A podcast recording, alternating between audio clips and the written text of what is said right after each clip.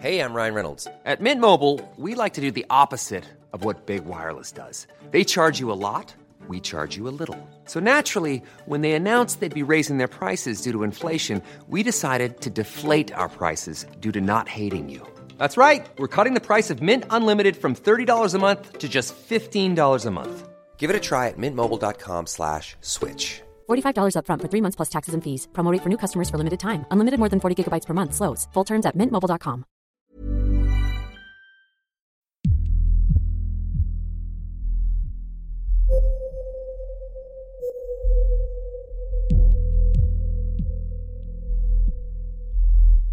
Entre 1984 y 1985, las familias en el área de Los Ángeles se encontraban acechadas por un despiadado asesino satánico. La naturaleza aleatoria de sus actos no solo causó inmenso terror a jóvenes y grandes, también le ayudó a escapar por mucho tiempo de la justicia, quedándose en el Hotel Cecil mientras cometía sus sanguinarios crímenes. Esta es la historia de Richard Ramírez.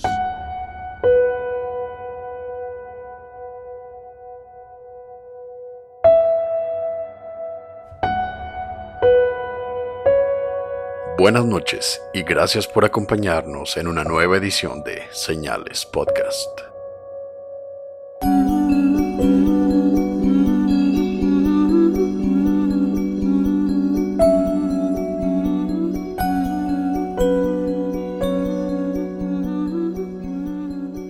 Buenas noches a todos, gracias de nuevo por escucharnos.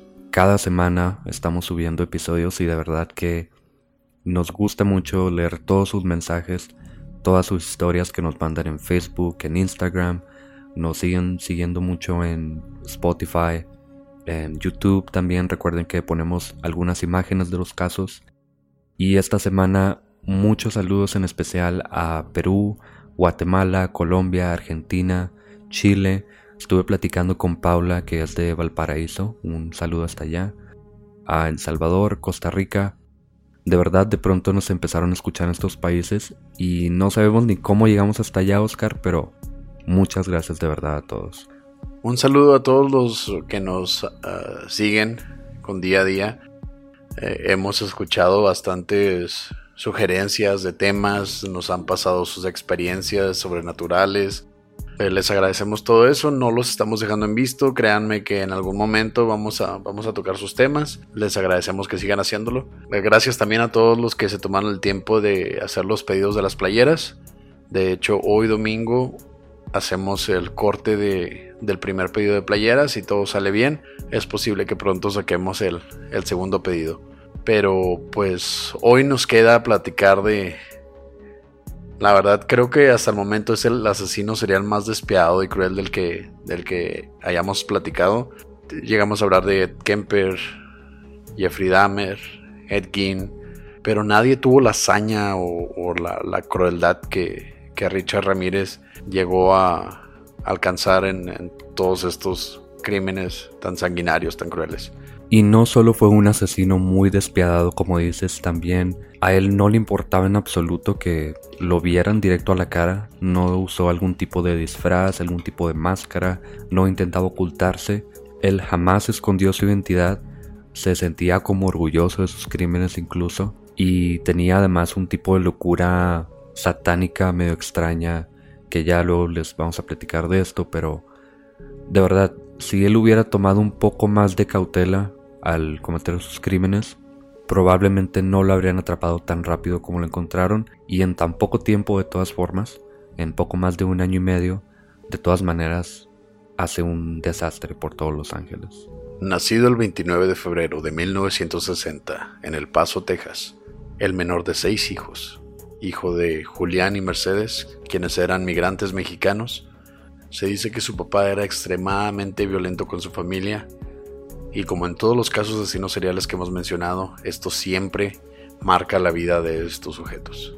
No solo su familia era extremadamente violenta, sobre todo su papá, también Richard tuvo dos accidentes que probablemente cambiaron algo en su cerebro o le afectaron de cierta forma. Cuando tenía dos años nada más, le cayó un ropero en la cabeza y le causó una fuerte contusión incluso necesitando 30 puntos para cerrarle la herida.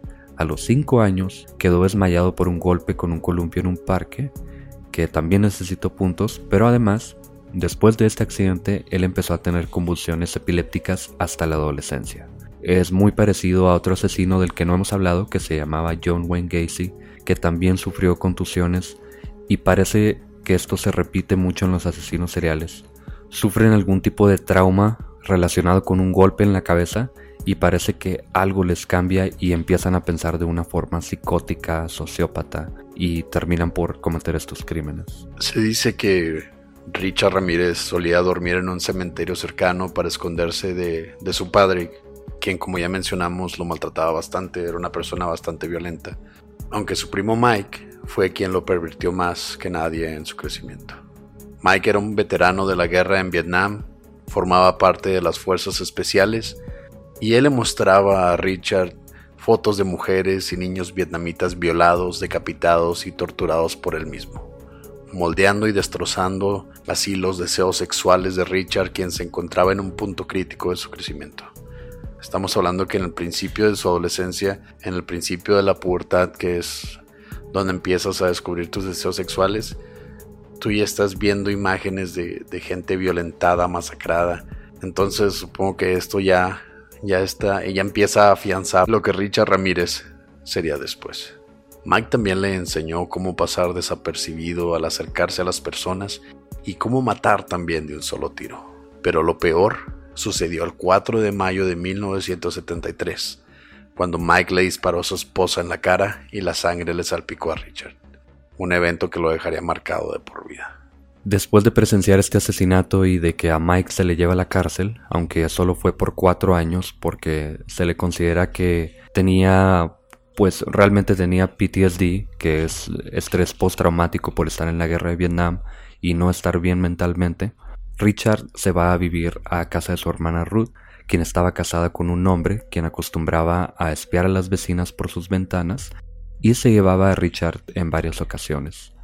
Fue entonces que Richard comenzó a meterse a casas ajenas a robar, por lo que le apodaron en el vecindario como Dedos o Richard el Robón.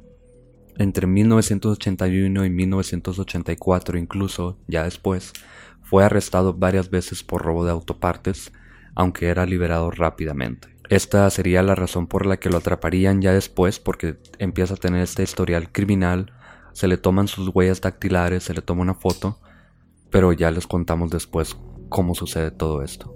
Cuando Richard tenía 16 años, él trabajaba en el Hotel Holiday Inn, donde intentó violar a una de las huéspedes, tomando las llaves de la recepción y entrando al cuarto mientras el esposo de la mujer se encontraba fuera.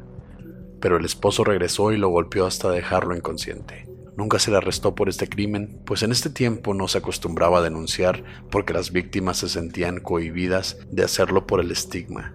La verdad, era muy difícil para una mujer salir mediáticamente y decir que la habían violado, por tanto, nunca se levantó algún tipo de cargo en su contra. Poco después, que como dices, no se levanta ningún cargo, así que no pasa tiempo en la cárcel ni nada así, él se muda al sur de California, donde comienza a experimentar con cocaína, y con ácidos, y además se convierte en satanismo. Su primer asesinato fue en junio de 1984 contra una mujer de 79 años de edad a quien atacó mientras dormía, para luego violarla y asesinarla, apuñalándola en el cuello tan fuertemente que casi la decapitó. Richard también cometía secuestros con el solo motivo de violar, no precisamente de matar, y es en ese mismo año que secuestra a una niña de 6 años, a quien se llevó de su casa la metió en una bolsa de ropa sucia, así como de tela, la violó y la aventó en un callejón cerca de su casa. Seis meses después, el 17 de marzo de 1985, Richard atacó a María Hernández cuando llegaba a su apartamento.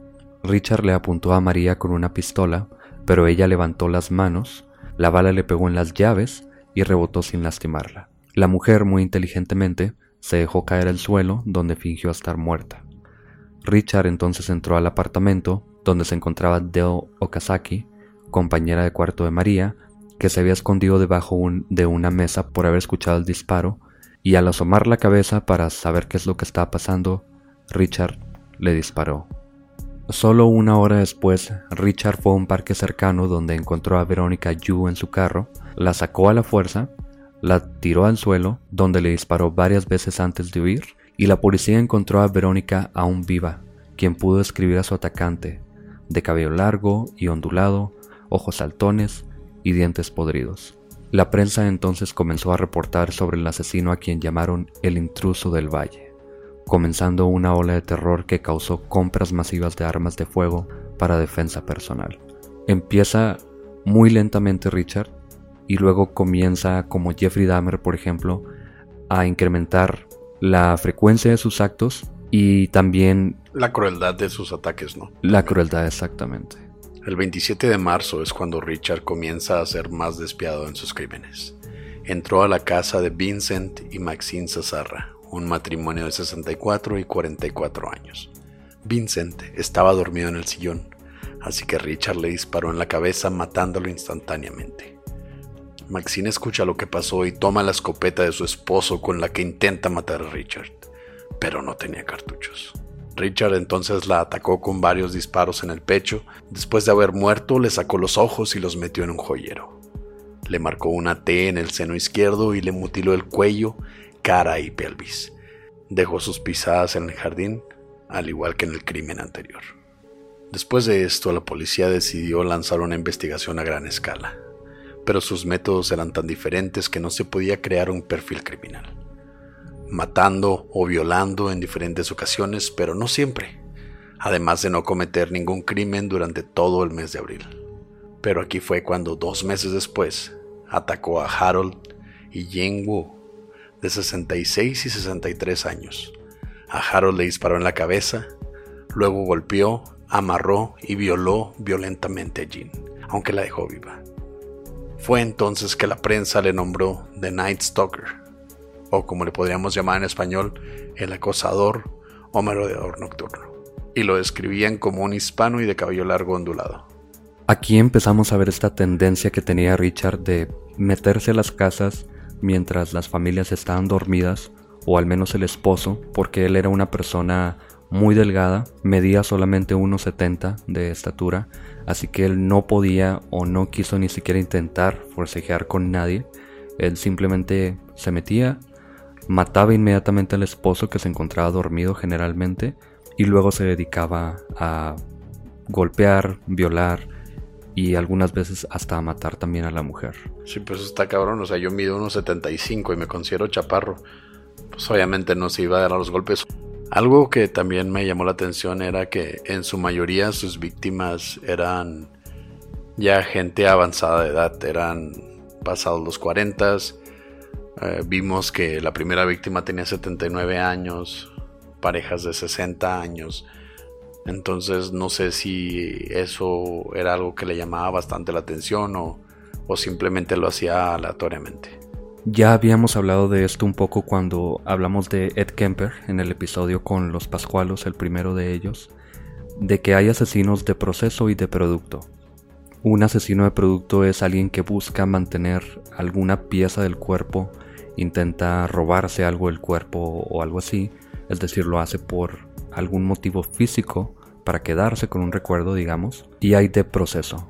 Richard sería un asesino de proceso porque él estaba interesado en el crimen y como él era una persona muy débil y tenía armas o encontraba armas en la casa de sus víctimas, a él simplemente le interesaba tener el control y solamente lo podía lograr cuando se encontraran dormidos o cuando eran muy grandes de edad, como dices tú, Oscar. De ahí nos vamos en este mismo año, al 14 de mayo, cuando Richard se metió a la casa de Bill y Lillian Doy. Le disparó a Bill en la cara y aunque no murió inmediatamente, Richard lo golpeó hasta dejarlo inconsciente. Fue al cuarto donde encontró a Lillian, a quien esposó de manos mientras le decía Cállate perra, frase que usaba constantemente. Bill entonces despertó, se arrastró al teléfono como pudo mientras Richard violaba a su esposa, quien era discapacitada y estaba confinada a una cama de hospital. Bill perdió el conocimiento de nuevo, pero la policía ya se encontraba en camino, por lo que Richard huyó de la escena al escuchar las sirenas. Bill murió esa misma noche por la gravedad de sus heridas. Y en este caso te das cuenta de lo despiadado, lo enfermo que estaba Richard, a esta mujer que estaba en una cama de hospital que no se podía mover, no solamente la ataca y la amarra para que no se pueda mover lo poco que se podía mover, para que no se pueda defender, también la viola. Y la pobre mujer no tenía nada que hacer. La mayoría de las víctimas no tenían nada que hacer, obviamente, porque de otro modo las habría matado, pero este es un crimen bastante despiadado, más aún que todos los demás. Nos pasamos a el 29 de mayo, solamente unos días después, Richard atacó a Mabel Keller, una mujer de 83 años, y a su hermana Blanche Wolf, quien era discapacitada también. Entró a la casa de las mujeres, agarró un martillo que se encontraba en la mesa con el que golpeó en la cabeza a ambas mujeres, luego tomó una lámpara, peló los cables del cordón de electricidad y con ellos comenzó a electrocutar a Mabel en varias ocasiones. Usando un labial, él dibujó un pentagrama en la entrepierna de Mabel, luego violó a las dos mujeres en varias ocasiones, y Richard incluso se tomó el tiempo de comerse dos plátanos, se tomó una soda y utilizó el baño sin bajarle. Las hermanas sobrevivieron por días, aunque solo Blanche pudo sobrevivir. Y menciono esto del baño porque es totalmente descarado, ya no le importaba absolutamente nada a Richard. El siguiente día, nada más, Richard entró a casa de Ruth Wilson, una mujer de 41 años. Richard usó al hijo de 12 años de la mujer, amenazándola con matarlo si no le daba las joyas. Luego encerró al niño en el closet, mientras amarró, violó y sodomizó a la mamá. Ramírez apuñaló a Ruth solo una vez, para después amarrarla junto con su hijo y huir del lugar. Yo creo que aquí él ya estaba tratando de, demostrar algún tipo de superioridad, ¿no? Era un, o sea, más que dejar una marca en estas mujeres, ya él quería destrozar realmente la vida de toda la familia, o sea, hacer que el niño pase todo por eso y ver cómo tu mamá está apuñalada y la amarra junto a ti después de haberla sodomizado y violado, este tipo no tenía ningún tipo de vergüenza, no tenía algún tipo de límite. Eh, cada vez su maldad salía a relucir y la crueldad de sus actos lo demostraba. Entre junio y julio, Richard mató a tres mujeres más. Dos de ellas fueron degolladas. A la tercera, de nombre Joyce Lucille Nelson, la mató a pisotones con sus tenis marca Avia con los que ya había dejado huellas en otros crímenes. Se pudo conectar ese asesinato con Richard porque le dejó la huella marcada en la cara de con la fuerza de los pisotones que le dio repetidamente en el rostro a esta mujer. Creo que esta fue la primera vez que ya se pudo hacer algún tipo de perfil de, de Richard, como ya había dejado huellas con esos mismos tenis en, en dos de sus asesinatos anteriores y ahora más que están en el césped estaban en la cara de la víctima. Una noche, Acosaba una casa, pero vio al padre de familia limpiando su arma, así que decidió irse. Intentó entrar a otra casa, pero la mujer dentro comenzó a gritar. Richard se fue en un carro robado que traía, se pasó un semáforo en rojo y lo detienen. El policía, aún sabiendo la descripción del Night Stalker, no lo detiene y hasta le pregunta, Hey, no eres el que anda metiéndose a las casas y matando gente, ¿verdad?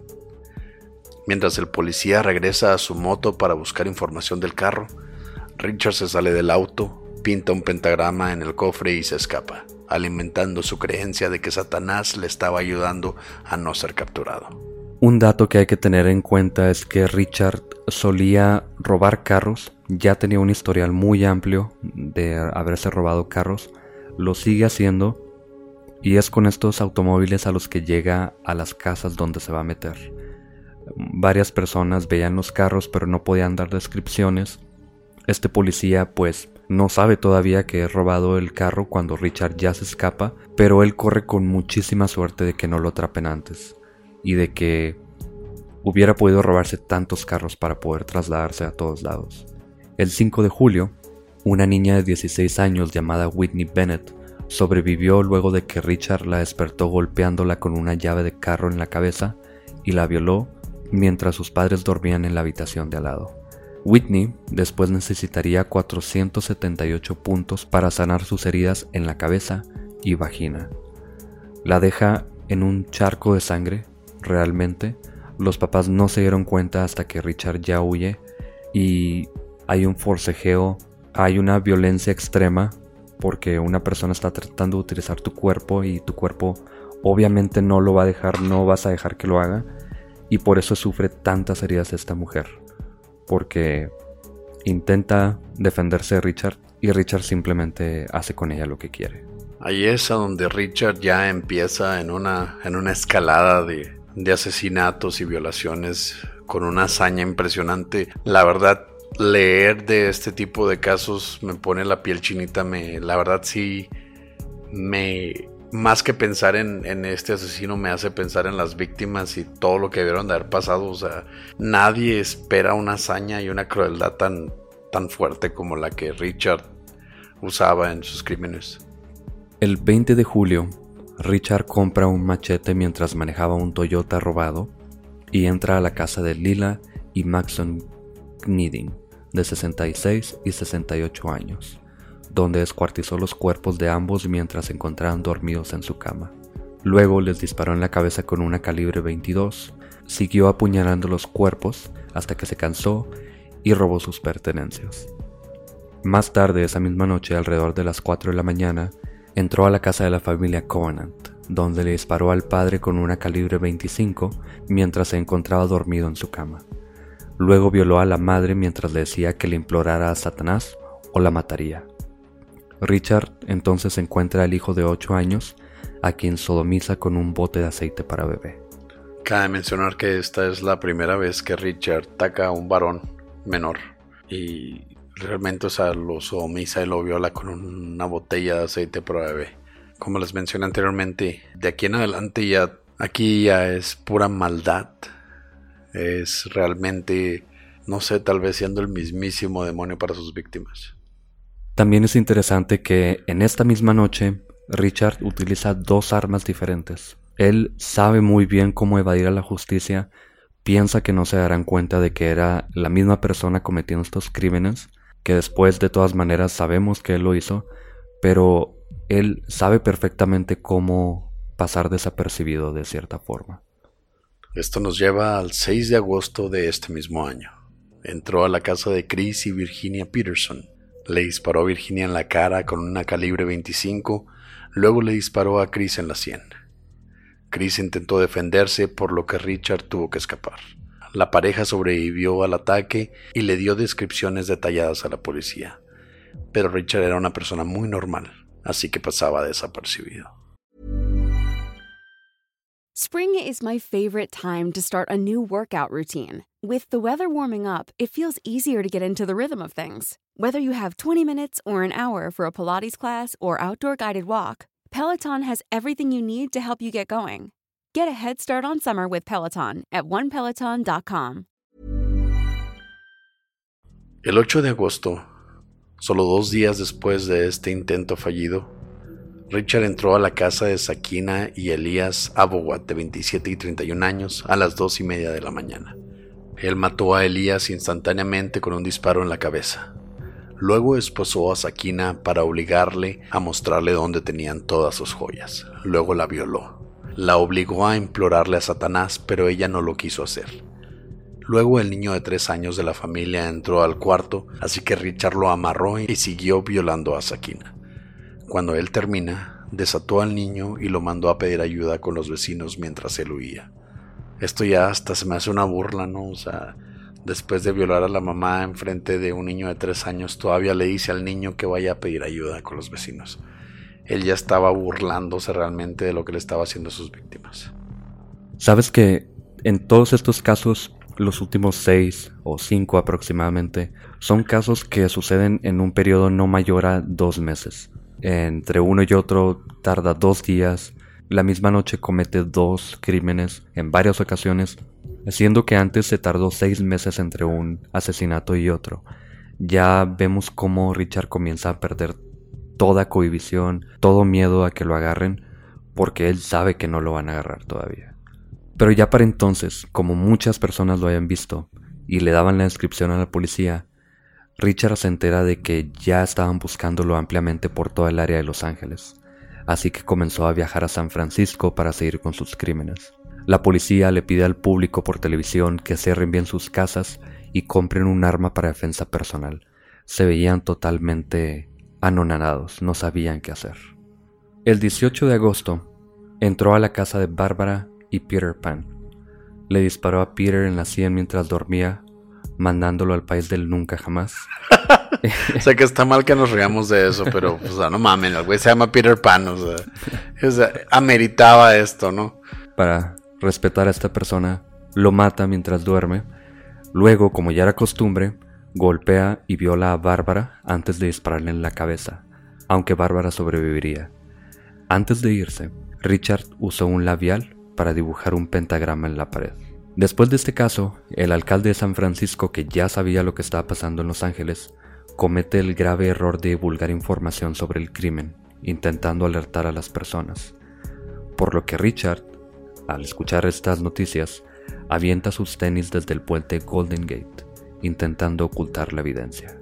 Eso nos dice que estos tenis eran, eran buenos, ¿no? O sea, le duraron varios años. Este güey andaba haciendo un desmadre y todos los mismos tenis y, y, no se deshizo de ellos hasta que el alcalde nada más dijo que usaba los tenis estos, ¿no? Pateando cabezas y todo y ahí seguían los tenis. O sea, yo me compro unos Vans y me los echo en dos, tres meses. O sea, es, este vato o sea, pisa cabezas, hace todo tipo de atrocidades y los tenis siguen buenos. Eh, esperemos que el dueño de, de esta compañía nos escuche y a ver si nos manda unos porque pues, son duraderos, ¿no? Son de los buenos.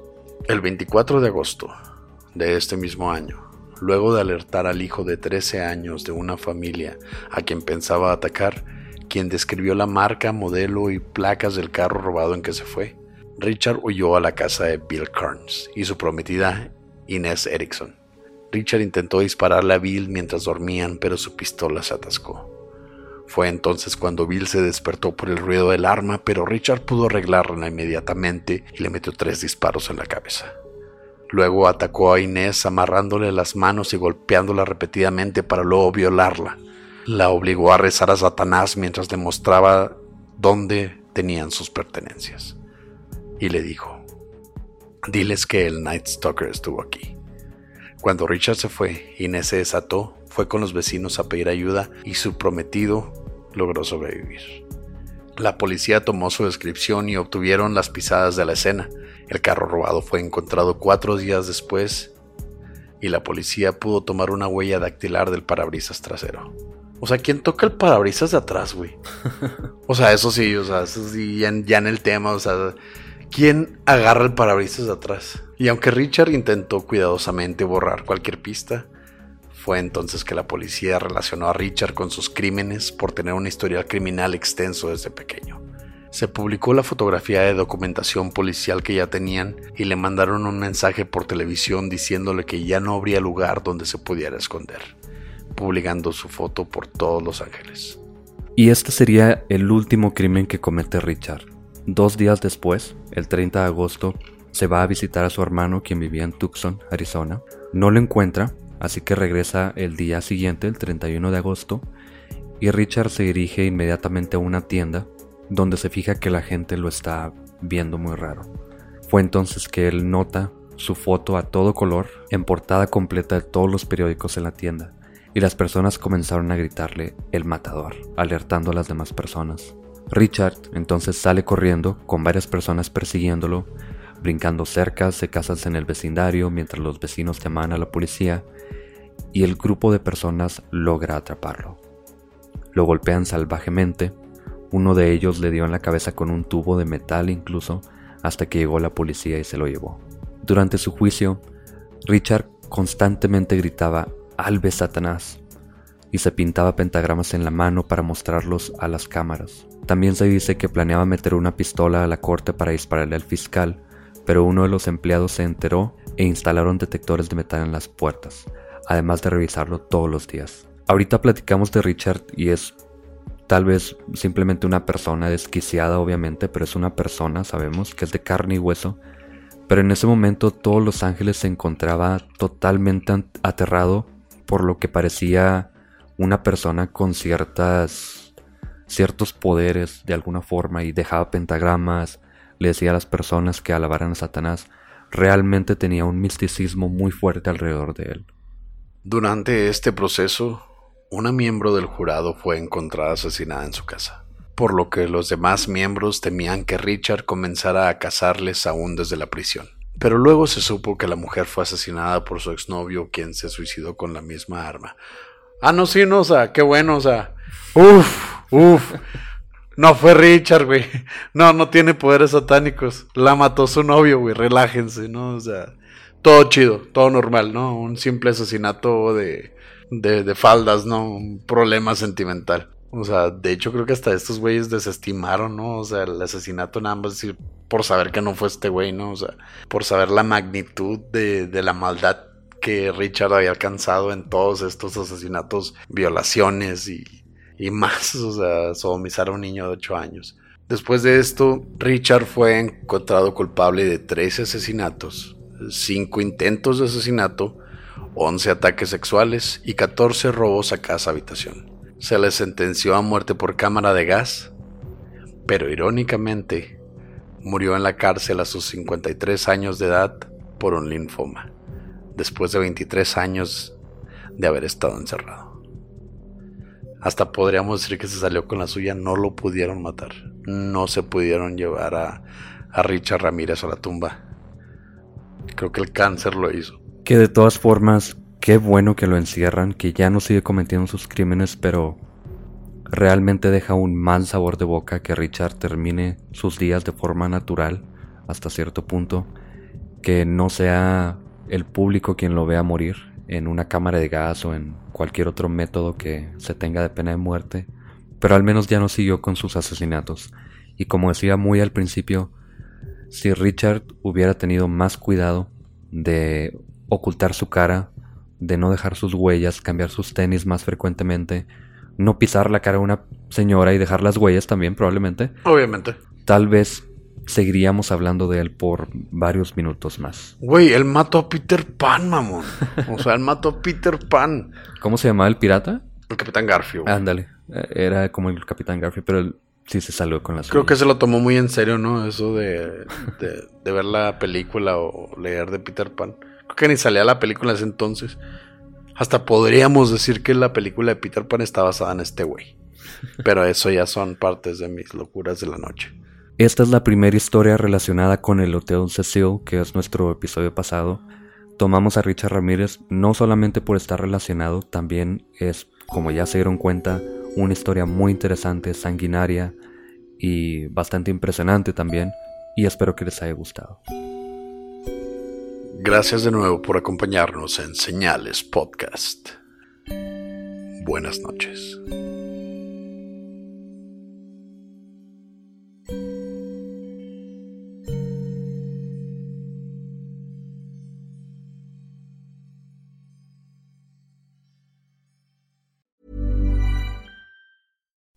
Would you like to look five years younger? In a clinical study, people that had volume added with Juvederm Voluma XC in the cheeks perceived themselves as looking five years younger at six months after treatment. Look younger, feel like you. Add volume for lift and contour in the cheeks with Juvederm Voluma XC. Reverse signs of aging by adding volume to smooth laugh lines with Juvederm Volure XC. For important safety information and to find a licensed specialist, visit juvederm.com. That's J U V E D E R M.com. Not for people with severe allergic reactions, allergies to lidocaine, or the proteins used in Juvederm. Common side effects include injection site redness, swelling, pain, tenderness, firmness, lumps, bumps, bruising, discoloration, or itching. There's a risk of unintentional injection into a blood vessel, which can cause vision abnormalities, blindness, stroke, temporary scabs, or scarring. Talk to a licensed specialist to find out if it's right for you.